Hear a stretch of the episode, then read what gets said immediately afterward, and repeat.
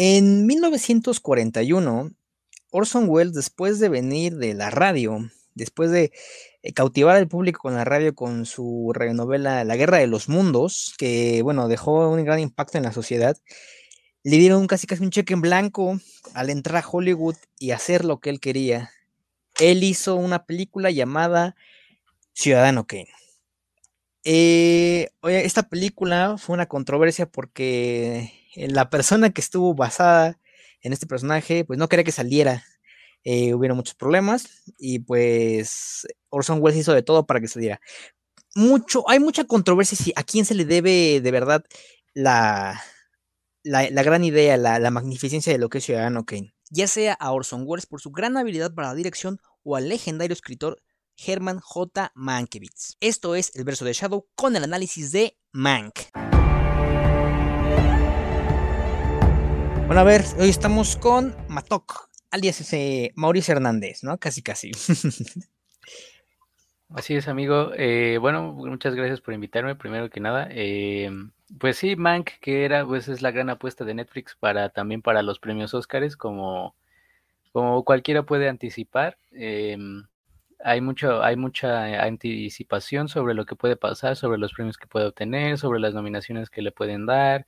Y pues eh, usual, y este es una de las de esas películas que y e, este esta frase yo la rescato de una crítica que leí hace un tiempo que dice que mm, cualquier capricho oscareable que luzca como con una pretensión autoral y que tenga un nombre detrás, la va a financiar Netflix, ¿no? En este caso, por ejemplo, apenas vi que eh, ya se están levantando algunas de las reseñas de la película de Sam Levinson con John David Washington y Zendaya, entonces, todo, cualquier de este tipo de películas que tengan como alguna forma de, mm, digamos, para llamar la atención de la academia, Netflix las va a financiar. En este caso, Mac, pues es una historia que David Fincher ha trabajado por un tiempo ya, que el guion original lo había escrito su padre, Jack Fincher, y que, eh, bueno, él se quedó con un, eh, bueno, pues con las ganas, ¿no? Con las ganas de hacerlo y ahora pues ya su hijo David lo trae a la gran pantalla en un formato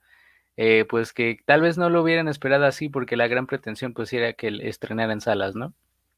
Sí, fíjate que es una película que pese a que está, está muy bien cuidada, al detalle, ya sabemos cómo es David Fincher, yo no veo que haya, yo no, yo no lo veo un momento en el cual haya recaudado las grandes cantidades de dinero porque no me atrevería a decir que no es una película para todos. Es una película que uno es, está basada, obviamente, en una película. Bueno, no basada, es cuenta la historia de cómo se escribió la película, una, la mejor película de todos los tiempos, dicen algunos. Y además toma un contexto, bueno, que pues no muchos conocen, ¿no? O sea, que si la vas a ver así en blanco, sin haber visto Ciudadano Kane o sin conocer mucho de la era dorada del cine, pues te vas a decir es que quién es este personaje, por qué dicen estas cosas, por qué pasan estas cosas. Entonces, sí me atrevería a decir que no es una película para todos y que, bueno, Fincher, pues este, mm, pues es como un, un, detallado para muchas cosas. Y, y fíjate que no sé si concuerdas conmigo, que más que la película es como una crítica así como Scorsese con su pensamiento del Marvel no es cine casi casi, eh, es, una crítica a la, lo que es la industria actual del cine. Eh, no al actual, yo digo que pues esos son manejos con, con todos los matices que hay en la película, yo creo que son cosas que han sucedido desde entonces y desde siempre. Eh, pero yo sí creo que es una, sí es una especie de, sí hay un hilo muy notorio que es un, una especie como de, ¿cómo decirlo? Como de venganza, como algo así al, al, sistema de estudios que finalmente pues no apoyó a Fincher, porque hay que decirlo que Fincher empezó como productor ejecutivo de, House of Cards y pues él es uno de los grandes artífices para que Netflix esté en el lugar en el que esté hoy. Pero como tal, como un, contrato, un contrato de trabajo como director, eso se le dio a partir del todo el barullo que se le, que le generó Mank. Entonces, eh, yo creo que si David Fincher no hubiera tenido el apoyo para hacer esta película en los estudios y que no se lo hubiera dado Netflix, difícilmente la película yo creo que hubiera sido tan marcada con esa, con ese hilo, con ese matiz de crítica a los estudios que pues es bastante notorio, incluso es una muy buena parte de la película, ¿no? Es el personaje de Mank, eh, de Herman Mankiewicz, haciendo pues mucha ironía sobre cómo se trabaja en los estudios, sobre cómo son las grandes producciones, sobre cómo se trabaja con las actrices, sobre las influencias externas como es el personaje de William Randolph Hearst, que fue era un magnate de los medios y que él, él es el ciudadano Kane, ¿no? O sea, él, la película estaba hecha para criticarlo a él y eso es algo que pues Hearst, eh, eh, digamos, nunca reconoció como tal y, tampoco el Mank a lo largo de su vida, pero dice pues que había similitudes muy claras, entonces, y además en la película también mete ese, pues como esa pugna que hay entre ellos, no creo como tal a, la industria actual, pero sí hay una especie de venganza, ¿no? Como para meter todas las cosas que ahí suceden. Como te decía, yo pienso que sí es una, crítica porque así como dices, hay un diálogo en el cual este, Charles Dance, que interpreta ay, al magnate, discúlpame, dice, los tiempos cambian, señor Mank. Cuando todo termine, los cineastas tendrán que idear un nuevo entretenimiento.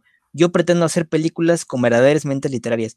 Esto te lo digo porque lo relacioné mucho con lo que venía diciendo este Scorsese, con su guerra así casi casi eh, multiversal con, con, Marvel, con lo que es Marvel precisamente, eh, porque bueno, él dice que solo son, es un parque de atracciones, que es como de, ok, vamos arriba, vamos abajo, o sea, pero es como un parque de entretenimiento, vaya, no es cine y bueno, se entienden las, ideas de, de, Scorsese.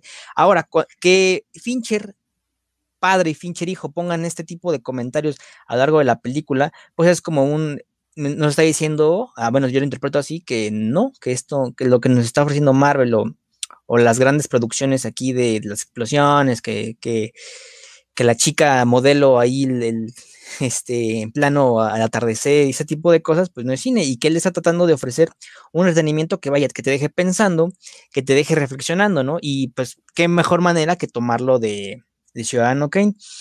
Ahora, quería eh, preguntarte, ¿cómo ves es la actuación ya de, Gary Oldman como Mankiewicz? Ah, para mí eh, es el, un sujeto, ese sujeto es enorme, ¿no? Yo, para mí, yo lo pongo como el puntero para llevarse el Oscar a Mejor Actor. Yo difícilmente, yo creo que vaya a haber alguien que, que se le acerque en, ese, en esta categoría. Yo, y además porque, digo, él, ya lo había ganado por interpretar a un sujeto que, con el que no tenía precisamente parecido, como fue el primer ministro Winston Churchill. Entonces, eh, yo creo que es una actuación bestial, probablemente es el mejor o la mejor interpretación que le ha sacado a un, a un a un actor David Fincher, o sea, como director de actores.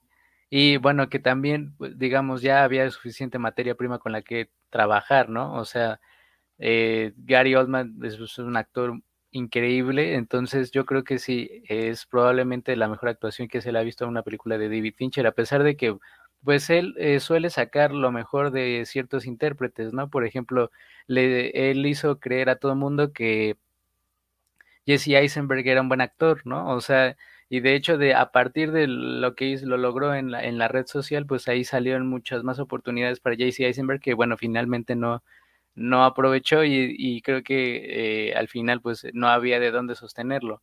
Pero también incluso él hizo lucir muy bien a Brad Pitt en sus mejores épocas.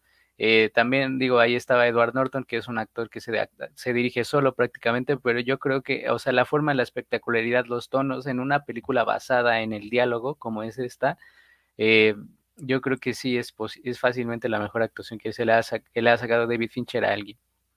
Como dices, ¿no? Fincher pues no, no dirige y no contrata a a cualquier persona, ¿no? O sea, él se fija muy bien a quién quiere ahí en su elenco. Y ahora que menciona esto de Jesse Eisenberg, Brad Pitt, también me atrevería a decir que, bueno, hizo actuar a Ben Affleck, ¿no? Ahí en Perdida. Pese a que Ben Affleck tiene ahí como, pues, el, estigma de, casi nunca expresar algo que no sea seriedad o ese tipo de expresiones, ¿no? Y pues en Perdida me, atrevería a decir que sí, este, sí la crees, la compras como un marido, pues, bastante imbécil, desinteresado y pues Fincher pues, no, se esperaría, menos, ¿no? Eh, ahora,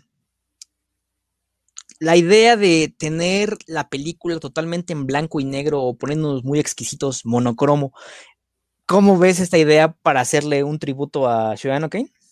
Eh, escala de grises, ¿no? Sí, claro, toda la, este, toda la toda la hechura de la película, o sea, toda la forma de la mezcla de sonido que a mí me parece uno de el aspecto más completo, más eh, detallado de toda la película, que para mí es la mezcla de sonido y la fotografía.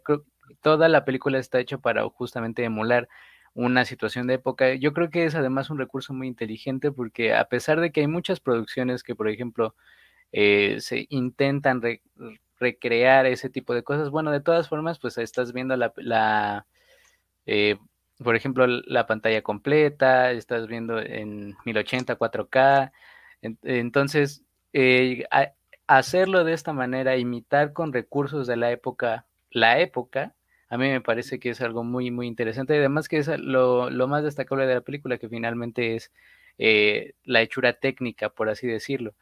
Eh, porque todos los matices, toda la recreación, el diseño de producción, el diseño de los sets, incluso algunas formas en el comportamiento de los actores que se nota, por ejemplo, lo noté más en el personaje de, de Amanda Seyfried, que hace de la, de amante de William Randolph Hearst.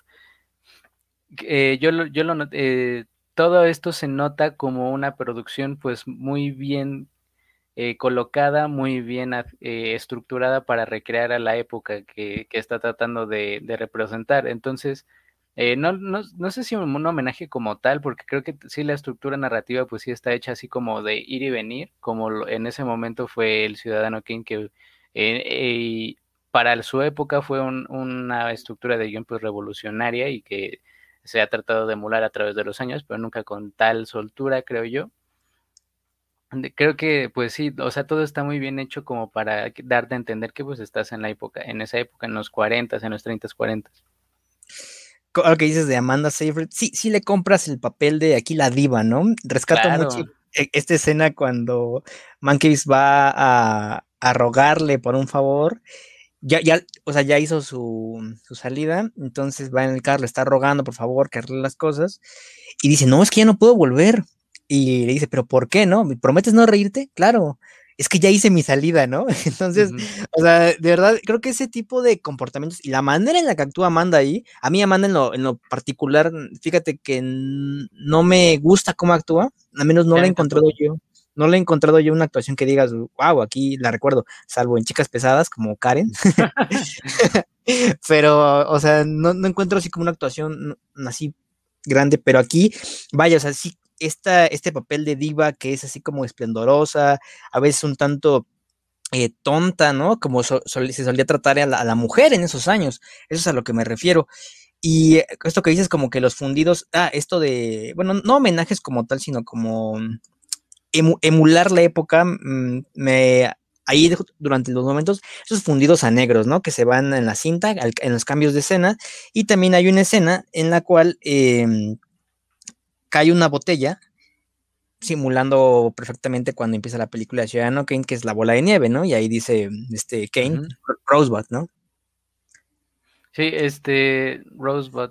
Sí, bueno, yo estoy de acuerdo contigo en el primer comentario de que tal vez no son referencias tan claras en caso de que pues, no hayas visto primero la, otra película y que también no conozcas como mucho de la sociedad estadounidense de esos años, ¿no? O sea, y son, y son genuinamente clases de historia, o sea, eso, eso sucedió hace 80 años ya, entonces, eh, yo, yo creo que eh, sí, tal vez la película no es tan fácil de comprender en ese sentido.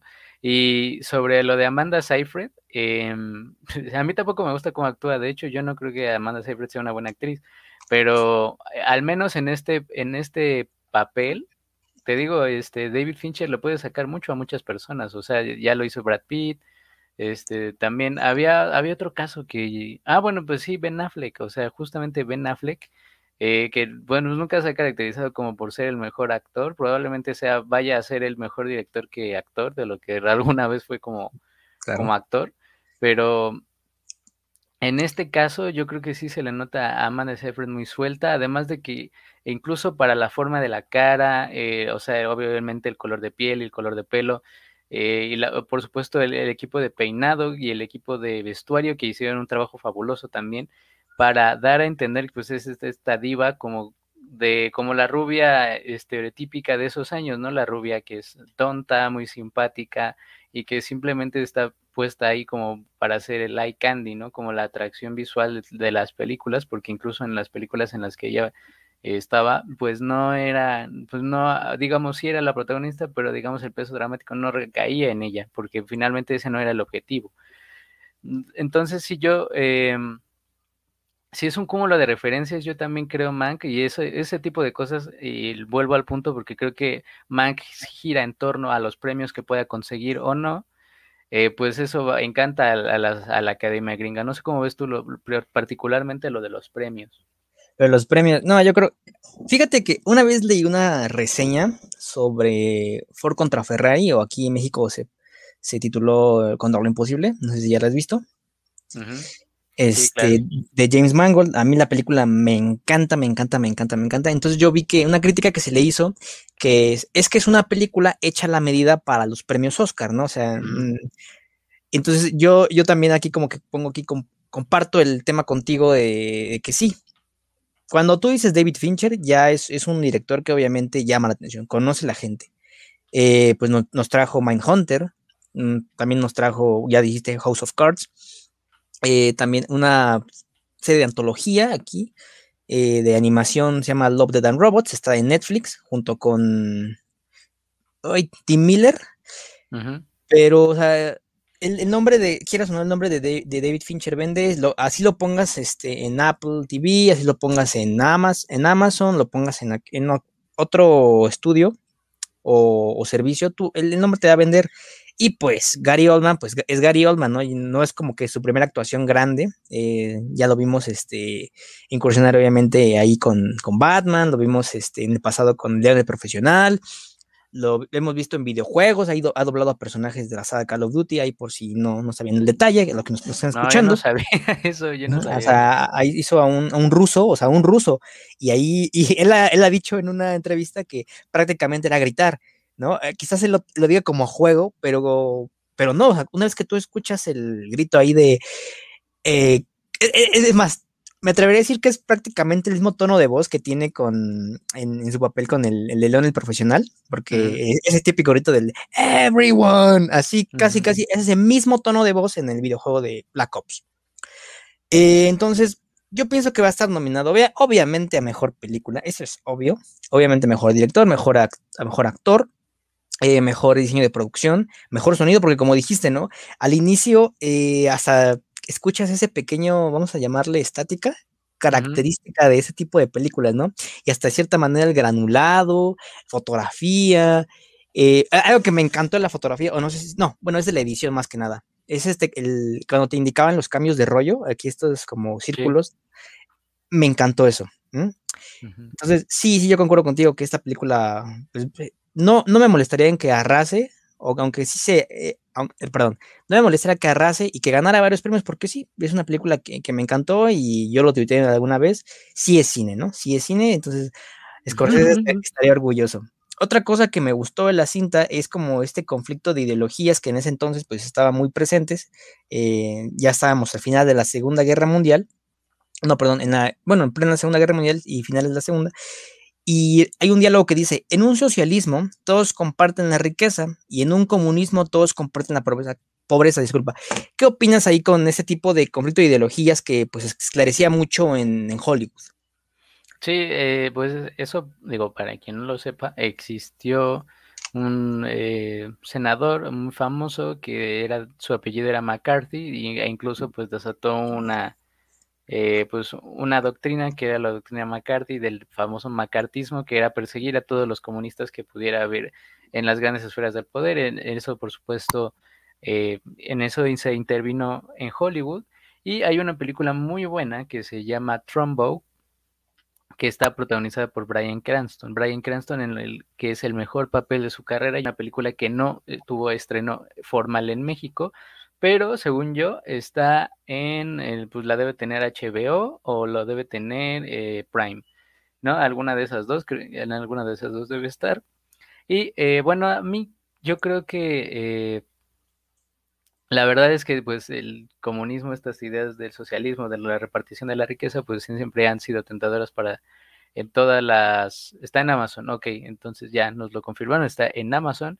Y entonces, eh, bueno, decía que estas ideas de la repartición de la riqueza y de los bienes iguales, y no sé, seguro cobertura de salud universal y cosas así, pues siempre han sido muy atractivas para, para en todas las épocas, ¿no? Desde que se plantearon estas ideas hasta ahora.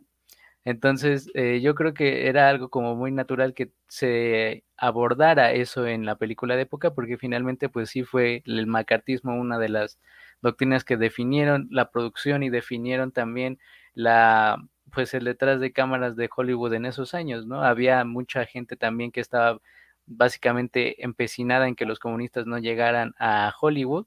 Incluso es algo que se ve en otra película de los hermanos Cohen que se llama Hail Caesar, que está protagonizada por George, Clooney. Y bueno, ahí se ve como eh, hay el personaje principal, que este es eh, Josh Brolin, si no mal recuerdo. Él es una de las personas que está más enfocada en eh, detener el avance de los comunistas en Hollywood y de hecho, pues el personaje de George Clooney, que también es uno de los personajes protagónicos, él se une a los comunistas que se juntaban en los, que eran principalmente guionistas en, en los grandes estudios, ¿no? Entonces, eh, era, yo creo que sí tiene mucho sentido que se refieran a esto, pero también yo lo veo como una manera, de nuevo, con este hilo de la venganza de, de Fincher contra los grandes estudios, porque los pone pues como hipócritas, como manipuladores, ¿no? De manipuladores de la opinión pública, que bueno, sí es lo que hacían, ¿no? Pero, eh, y es lo que siguen haciendo, pero yo lo veo más como una anécdota que como un hilo de guion muy virtuoso, lo veo. Y para mí eso, en general el guion, yo creo que es uno de los puntos que también tenemos que tocar aquí de la película, es el guion. A mí me parece que curiosamente eh, la película trata de un guionista, pero el guion me parece que es lo más débil de la película. Eh, yo siento que son muchas anécdotas que están pegadas. Es una anécdota de los estudios, es una anécdota de la vida de Mankiewicz, que es una pequeñísima anécdota de cómo se hizo Ciudadano Kane, cuando yo creo que eso hubiera sido lo más interesante, ¿no? Porque a mí sí me faltó mucho más de Orson Welles en la película. No sé qué piensas tú, amigo. Además, el, el sujeto que hace Orson Welles a mí me parece brutal. O sea, de, de haber salido más, hubiera, hubiera sido nominado. Bueno, eh, ahora que dijiste de lo de eh, Hail Caesar, a mí esa película me encanta más no poder. Solo la he visto una vez en Netflix, porque a mí los hermanos Cohen, mis directores favoritos, yo no sabía que ellos eran los comunistas, bueno, este gremio de escritores, ya hasta que como que, como que empezaron a decir ciertos diálogos ahí cuando ya habían secuestrado a George Clooney. Entonces dije, ah, no, estos güeyes, pues obviamente como que quieren repartir los bienes, ese típico, ¿no? De los comunistas, y repartir los bienes. Y pues es precisamente aquí donde pienso que hubo una doctrina para mm, de Hollywood y obviamente en sus películas para todo el mundo, donde se les hizo ver a todo el mundo que todos los rusos eran malos, todos los rusos, y creo que duró hasta, hasta hace apenas unos años donde pues se nos esclareció que pues bueno, Hollywood no, nunca ha sido en los buenos obviamente, pero es como que dicen, no, pues es que siempre los malos, en cualquier película de acción épica, Bruce Willis, la que tú quieras, los rusos, que crees? Son los malos. ¿Dónde están los yacimientos de uranio? E, en, Rusia, ¿no? Entonces, así como ese tipo de doctrina que Hollywood quería hacerle ver al mundo. Ahora, respecto al guion, también eh, concuerdo contigo, fíjate que no lo había pensado de esa forma. Y es que volvemos al punto, ¿no? O sea, tú no vas a disfrutar de cierta manera, no vas a entender la cinta si no conoces el contexto y la, y la película de Ciudadano Kane, porque bueno, es que están de la mano, van de la mano, o sea, se te pueden ir un buen, y aunque la hayas visto, y aunque conozcas todo al 100%, se te pueden ir como ciertos detalles, ciertas cositas. Y sí, o sea, es, anécdota tras anécdota tras anécdota, y creo que el, el guion destaca más por los grandes monólogos que se podría echar este Mankiewicz que por este las ciertas escenas, ¿no? Mm, creo que la escena mejor que tiene ahí Man, Mankiewicz, bueno, Gary Oldman es la escena cuando llega borracho y en la lista de disfraces, ¿no? Ahí creo que es la escena que le va a dar el Oscar desde aquí. Y ah, tenía un punto aquí que igual que bueno que, ya lo comentaste, que es pues casi casi la figura potezoica de, de Orson Welles, ¿no? O sea, tiene escasos minutos en pantalla, eh, me encanta cómo, eh, incluso en el póster se, le ve ahí a Orson Welles, ahí solo su sombra. Y, es como de, e, es, muy, es muy increíble. Y así como dices, cuando llega y le dice, Mank, soy Orson Welles, ¿no? Ah, pues ayuda, vamos a hacer una película y te, te patrocino todo. Entonces yo, y inclusive al final, al final lo rescato mucho cuando avienta esta, la, la caja de vino, la caja de, de alcohol Y, que esa es una película, una escena icónica en, en, Ciudadano Kane cuando, cuando la avienta, ¿no? Y, este, y este man que se lo dice, ah, un poco de tensión, eso podría, eso hay que agregarle. Y, Orson Welles se lo reconoce, podría funcionar, ¿no? Entonces, sí, sí pienso que, mm, que pudo haber ofrecido más en vez de tanto contexto de los años 40.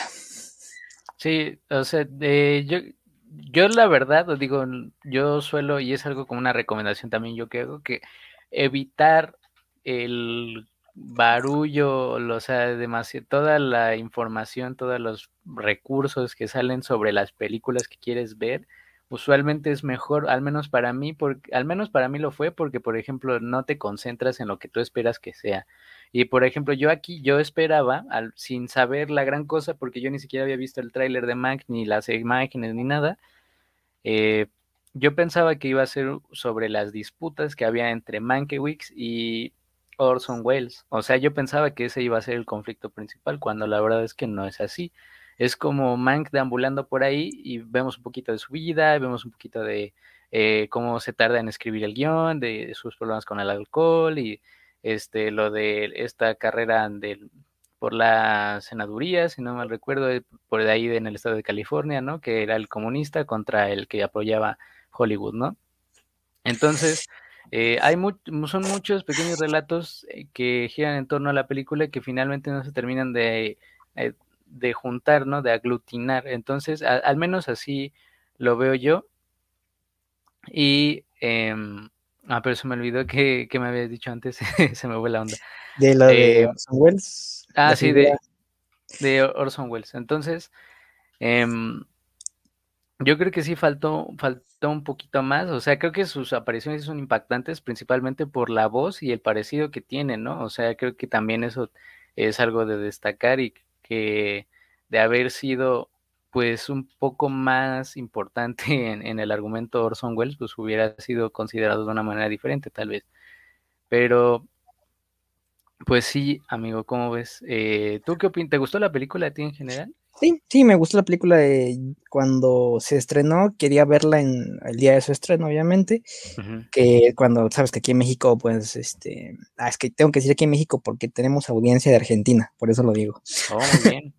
Entonces, este, cuando son aquí en México, acuérdate que aquí las películas se actualizan a las 2 de la mañana, entonces no pude, la tuve que ver hasta el día siguiente, me senté tranquilo, yo también tenía la, es creo que es eso, ¿no? La expectativa que creo que los medios se han encargado como de, mm, de cierta manera, venderte algo a veces que no es. Mm, creo que pongo mucho en contexto este tipo de, información. Me acuerdo de, había una vez en Hollywood que las primeras declaraciones de Tarantino, y los medios dijeron, es que va a ser una película sobre los asesinatos de Charles Manson, ¿no? Y yo dije, no manches, pues va a ser increíble aquí. Eh, y luego es Tarantino, ¿no? y el resultado final, no te miento, me gustó, pero bueno, a mí me hubiera gustado un poco más de, Sí, yo también pensé que iba a ser más de eso. De, Manson, ¿no? De ahí la familia. Y, aquí fue con, no, pues nos vamos a englobar aquí la disputa entre, entre Mank y entre Wells. bueno, mientras todo este contexto ocurría en los Estados Unidos. Y dije, sí, vamos a tener mucho contexto, nos van a remitir a la época, pero sí me quedé así como de, ay, no, no, no. Pero, o sea, a fin de cuentas, creo que la película mm, eh, cumple, cumple con su deber. Es una biopic, mm, podrías catalogarla así. Sí, definitivamente, porque aborda el, uno de los aspectos más importantes de una vida, que en este caso es la vida de Mankiewicz, que fue, que es injustamente recordado tal vez nada más por eso, por la, eh, por la creación del guion de Ciudadano Kane, y creo que ni siquiera se le da la importancia suficiente de, de, de guionista, ¿no? O sea, digo, sin él no hubiera existido la película, al menos no hubiera quedado así. Y cuando él intervino, pues, por ejemplo, en muchos más guiones, por eso también eh, hay una parte que es un pues sí, yo lo diría como un easter, egg, como un easter egg, por así decirlo, como un huevo de Pascua, porque eh, él tiene mucha molestia con el guion de eh, El Mago de Oz. Entonces, si tú no sabes que Mankiewicz intervino en el guion del Mago de Oz, y de además de que la película pues se la adjudicó por completo eh, este Luis B. Meyer, que se, él se anotó como director de la película, bueno, pues también es que entiendes también por qué a él le iba a molestar eso, y entonces ah, sí hay muchas cosas que no quedan tan claras y que el contexto no se ofrece como tal en la película. Y yo, yo, a mí también sí me gustó, yo creo que incluso visualmente en el aspecto de la edición, por ejemplo, en la convención eh, republicana que está ahí en cuando están contando los votos, a mí me parece que eso también una de las mejores escenas visualmente en la carrera de David Fincher. Eh, o sea, e, esa forma de la edición que además pues remonta también a las películas de esa época, un, montaje que también se utiliza en El Ciudadano Kane. Entonces, eh, yo sí creo que es una, es una buena película, ¿sí? Y que seguramente va, yo creo que si el punto de aquí es buscar premios, los va a obtener. Y de hecho yo creo que eh, para la competencia que hay en esta época de, en esta temporada de premios, yo creo que es la mejor oportunidad que tiene Netflix este, es este año, o sea, el 2020-21, para llevarse el premio a mejor película. Porque si gana mejor guion, nadie se va a acordar. Si gana mejor, eh, pues, no sé, mejor actor, Gary Oldman, se va a llevar el premio Gary Oldman y no se lo va a llevar Netflix, porque el punto aquí es ganar mejor película, ¿no? O sea, eh, ya cuando fue Roma, pues Roma se hubiera ganado, eh, se lo hubiera llevado a Netflix, ¿no? Entre comillas, porque Netflix pues fue muy importante para la creación y la distribución de esa película y que tuviera el impacto que tuvo. Entonces, como no ganó, y justamente no ganó, o sea, hay que reconocerlo, a pesar de todo lo que se ha dicho sobre el proceso de creación de la película, fue injusto. Eh, si gana en esta ocasión, que yo creo que es la mejor oportunidad, pues sí, ya Netflix ya no va a tener, ya nadie le va a poner peros, ¿no? O sea, antes era eh, pues una onda más como de que miren que ya estoy aquí y ahora que todo el mundo se está subiendo al streaming, incluso las cadenas de televisión se están subiendo al streaming, pues ya no va a haber quien diga que Netflix no es el nuevo bravucón en el vecindario. Eh, esto que dices sobre que puso la, mira, ¿no? Aquí Netflix dijo, ¿qué onda? O sea, antes era como de poquito, eh, también en, los semis, ¿no? Ahí como que sus series iban destacando, no, pero ahora ya, pues ya, ya tiene fuerte calibre para competir. Eh, tal vez su única competencia, no sé si estás de acuerdo conmigo, y que también curiosamente es de Netflix, es la de Cinco Sangres, The Five Bloods, de Spike Lee.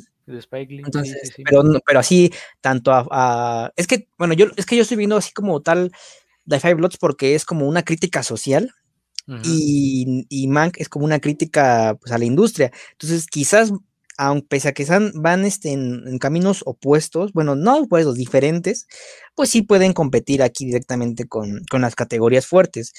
Eh, bueno, pues Mank es una película increíble. Eh, obviamente, no es, yo, yo sí digo ya, no es para todos hay que saber, ahora sí que tienes que tener el título de ¿le sabes o no le sabes? Y en este caso, pues debes saberle para, para disfrutar y entender eh, em, Mankiewicz, ahí, perdón, Mank, y pues esperemos a ver cómo le va. Entonces, un comentario final con el que quiera cerrar Mank de David Fincher. Mank, eh, yo creo que es un muy buen trabajo mediático. o sea, creo que como pieza de marketing y pieza publicitaria es muy buena. Como película no, no creo que sea eh, mm, especial, o por así decirlo, pero sí creo que se puede hablar de un punto muy alto en la carrera de David Fincher, o sea, no como fue su cine de los 90, pero pues eh, mal llamado Regreso a la Forma es uno de una de las cosas que más he leído, ¿no? Regreso a la Forma, como cuando alguien hace malas películas y hace después una buena. Este, entonces, sí, vean Mank especialmente porque va a tomar relevancia en los meses que vienen. Pues eso fue todo con el análisis de Mank. Primero deben de ver este Orson Welles, perdón, este Ciudadano Kane para entenderla, pues, y disfrutarla de cierta forma y empaparse ahí un poquito de historia con cómo estaba el contexto con el, la industria del cine en los 40 y bueno, previa a los 30. Esto fue el verso de Shadow con eh, Mank.